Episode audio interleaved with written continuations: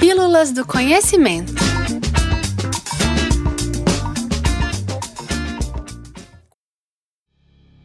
Vocês já pararam para pensar como seria viver em outros planetas? Imagina acordar e ver o sol de outro jeito, com os dias passando em tempos diferentes e usando roupas espaciais para conseguir respirar fora das bases espaciais. Parece uma baita aventura de ficção científica. Muito em breve essa realidade não vai ser só mais uma ideia para uma história ou um filme, porque levar seres humanos para outros planetas, sem dúvidas, está entre os planos atuais mais importantes das agências espaciais de todo o mundo. O programa Artemis, que vai nos levar de volta para a Lua, já é o primeiro passo de um projeto ainda mais ambicioso para criar a primeira colônia humana fora da Terra. Tendo evidências de já ter sido habitável no passado, o planeta Marte é visto por boa parte da comunidade científica como um lugar viável para estabelecer a nossa segunda casa no universo. E além da euforia científica dessa empreitada, uma colônia marciana nos tornaria uma espécie interplanetária, o que basicamente significa mais segurança para nossa espécie no universo, mas também cria várias questões e dificuldades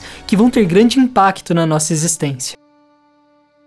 Para começar, que a viagem por si só já é um problemão. Qualquer ida para fora de nossa atmosfera é altamente perigosa, mesmo com todos os avanços na área de propulsão de foguetes. Além de que a logística é extremamente complexa. A gente pode falar também da distância entre os dois planetas. Nunca um ser humano fez uma viagem espacial tão longa quanto essa, o que significa dizer que ninguém esteve de verdade em condições semelhantes. O confinamento, a radiação, os riscos de falha no caminho e os efeitos físicos que uma jornada desse tipo pode causar no ser humano são apenas estimadas a partir de testes e simulações. Além disso, a data do lançamento precisa ser extremamente precisa, porque o período de menor distância entre Marte e a Terra acontece uma vez a cada dois anos. Ou seja, não só o retorno vai ser bem demorado, como também uma missão imediata de resgate caso alguma coisa dê errado é inviável. Nas melhores condições de aproximação dos dois planetas e com as tecnologias de propulsão de foguetes atuais, ir a Marte levaria aproximadamente sete meses meses inteiros, tempo em que os astronautas ficariam confinados na espaçonave flutuando pelo espaço, ficando cada vez mais longe do planeta azul. Após a chegada, esses astronautas irão encontrar condições extremas de um deserto glacial. Marte, ao contrário do que a gente pensa, é extremamente gelado. Para se ter uma ideia, a temperatura na superfície varia entre 20 e menos 153 graus Celsius. Outro problema é que o planeta não tem um campo magnético e a atmosfera é extremamente fina o que torna Marte pobre em gases, calor e praticamente indefeso contra ventos solares e os raios cósmicos que vêm do espaço. A energia também é extremamente escassa. Placas solares seriam pouco efetivas devido às fortes tempestades de areia e também por conta da distância da nossa estrela até o planeta, sendo necessárias outras formas de produção energética. água é outra questão, porque apesar das evidências da abundância do recurso em um passado distante do planeta, boa parte dele é árida. Portanto, a missão idealmente teria de pousar próximo das calotas polares, que podem ser derretidas e tratadas. Além disso, o solo marciano é infértil e a produção de alimentos precisa ser resolvida para sustentar uma dieta saudável para os astronautas, o que demanda não só uma grande quantidade de energia, como também de recursos. Para que a gente possa tornar o planeta habitável de verdade, isso é, ao ponto de sustentar uma vida semelhante à da Terra, sem a dependência constante de instalações que emulam as condições do nosso planeta, precisamos terraformar transformar Marte.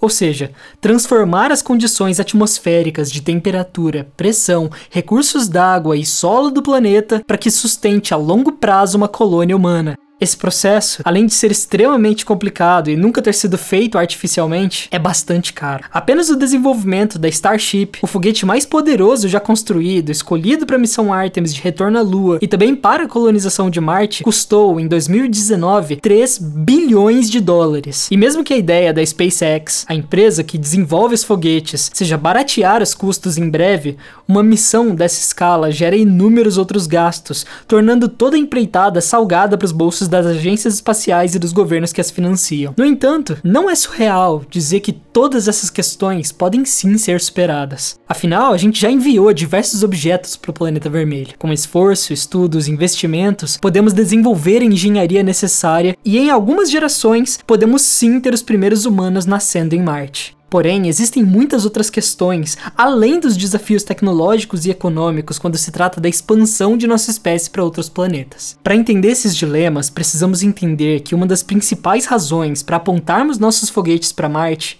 é preservar nossa espécie. A verdade inconveniente que se esconde por trás desse sonho é que nosso planetinha azul, nosso único lar no universo, é extremamente frágil. Um asteroide pode acertar em cheio o nosso planeta e destruir as civilizações humanas. Uma nova pandemia pode dizimar uma quantidade considerável de pessoas. A superpopulação pode exceder os limites da produção alimentícia. Uma guerra nuclear entre as potências militares pode varrer a Terra em um inverno radioativo sem precedentes. Ou se a gente for mais realista, o uso indiscriminado dos recursos naturais do nosso planeta não só pode, como já está, afetando fundamentalmente o equilíbrio ecológico, direcionando nossa espécie para um desastre autodestrutivo, em uma espiral infeliz de erros e negligências que pode acabar com a vida terrestre como conhecemos. Por isso, ter um segundo endereço no sistema solar não é uma ideia tão ruim, mas é um erro presunçoso da nossa parte focar todos os nossos esforços e recursos no plano B. A missão de colonizar Marte é bastante incrível, mas ela traz um gostinho de que estamos fugindo, fugindo das responsabilidades de reverter os danos que causamos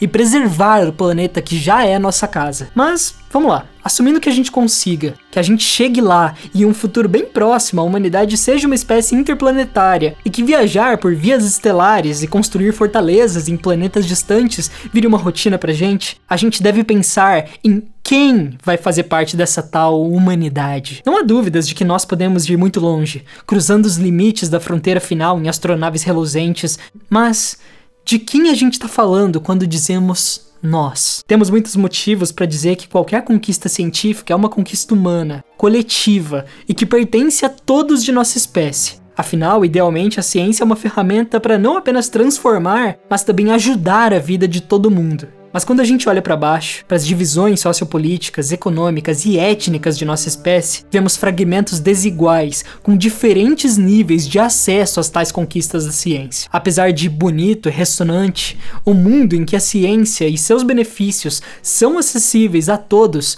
não é uma realidade. Mesmo com o empenho de divulgadores científicos, academias, escolas, projetos de ensino e podcasts de promoção da ciência, é preciso um esforço conjunto e plural para realmente possibilitar a participação e acesso aos adventos da ciência por toda a população. Então, quando pensamos na exploração espacial e também em Marte, essa inconveniência não é menos gritante. Em seis décadas de voos espaciais, menos da metade das pessoas que foram ao espaço eram negras ou não brancas, e esse é só um dos recortes críticos que se pode fazer. Esses fatores levam a perguntas que ainda não possuem uma resposta convincente. Qual é o rosto da humanidade que vai colonizar Marte? Quem terá acesso ao plano B caso as coisas por aqui na Terra não corram bem. E quem que vai ficar para trás? Mesmo com todas essas discussões que não são tão lembradas quanto a engenharia de uma base lunar ou os designs das habitações marcianas, o futuro parece sim um pouquinho promissor. A missão Artemis, que como a gente falou no começo, tem o objetivo de levar novamente seres humanos para a Lua e eventualmente para Marte, tá trazendo um grande foco na diversidade de toda a equipe,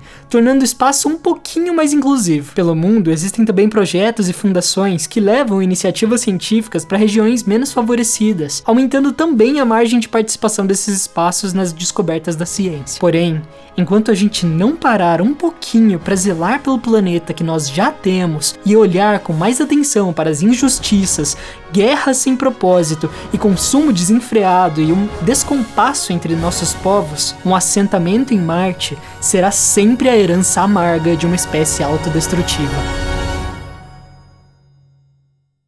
Essa foi mais uma pílula do conhecimento. Para completar o tema, eu deixei alguns links na descrição desse episódio de vídeos de pessoas que falam muito mais sobre os perrengues que a gente vai enfrentar nessa empreitada. E se você gostou e nos ouve pelo Spotify, pode nos avaliar clicando naquela estrela que fica no perfil do programa, tomando apenas um segundo do seu tempo. Vocês também podem acompanhar o espaço por todas as nossas redes sociais e também pelo nosso blog, em que temos textos inéditos todas as terças-feiras. E todas as quintas temos episódios novos do Pílulas do Conhecimento. Esse episódio foi gravado no Laboratório de Experimentações Sonoras da UFMG com a operação de Frederico Pessoa. O texto e os trabalhos de áudio foram feitos por mim, Gabriel Barcelos. Muito obrigado e até breve, pessoas.